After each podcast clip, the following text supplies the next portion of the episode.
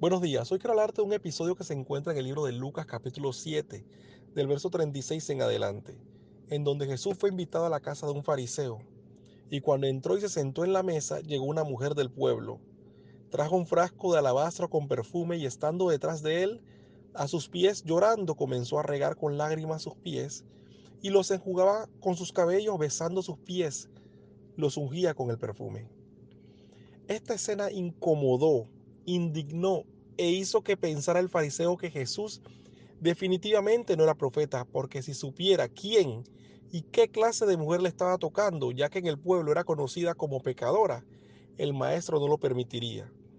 A lo que Jesús le narra una historia diciendo que hay un acreedor que tenía dos deudores, el uno le debía 500 denarios y el otro 50, y no teniendo con qué pagar, perdonó a ambos.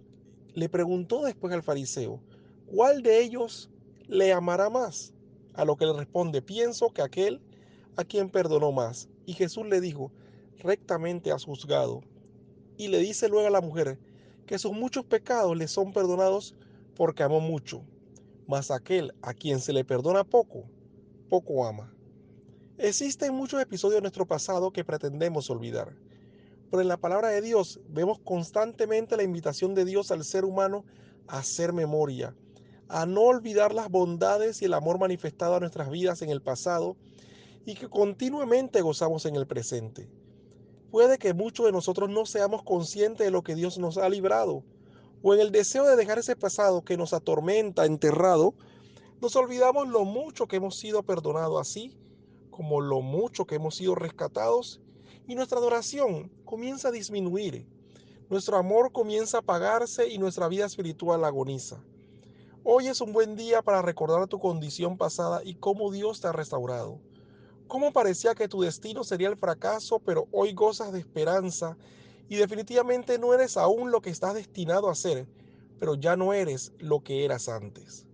Hoy tu vida sigue siendo construida, fortalecida y con propósito, pero que tu mejor condición nunca te haga olvidar lo mucho que Dios te ha perdonado, librado y bendecido. Todo lo que hoy tenemos lo tenemos gracias a Él. Y saber que antes no era así debiera ser motivo para mantener una adoración constante, un servicio fiel y una vida de comunión con nuestro amado Padre Celestial. Hoy que sea un día de agradecimiento porque si hoy podemos respirar, tener una familia, matrimonio, trabajo, ministerio, salud y vida, es por su favor, gracia y amor.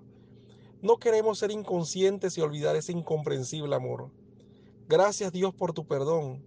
Gracias por pagar un gran rescate por nosotros. Y gracias por aún seguir amándonos como nadie lo ha hecho y nunca lo hará. Tú te mereces hoy y siempre la mejor adoración que podamos elevar y nuestras vidas como ofrenda en tu altar. Que Dios te bendiga.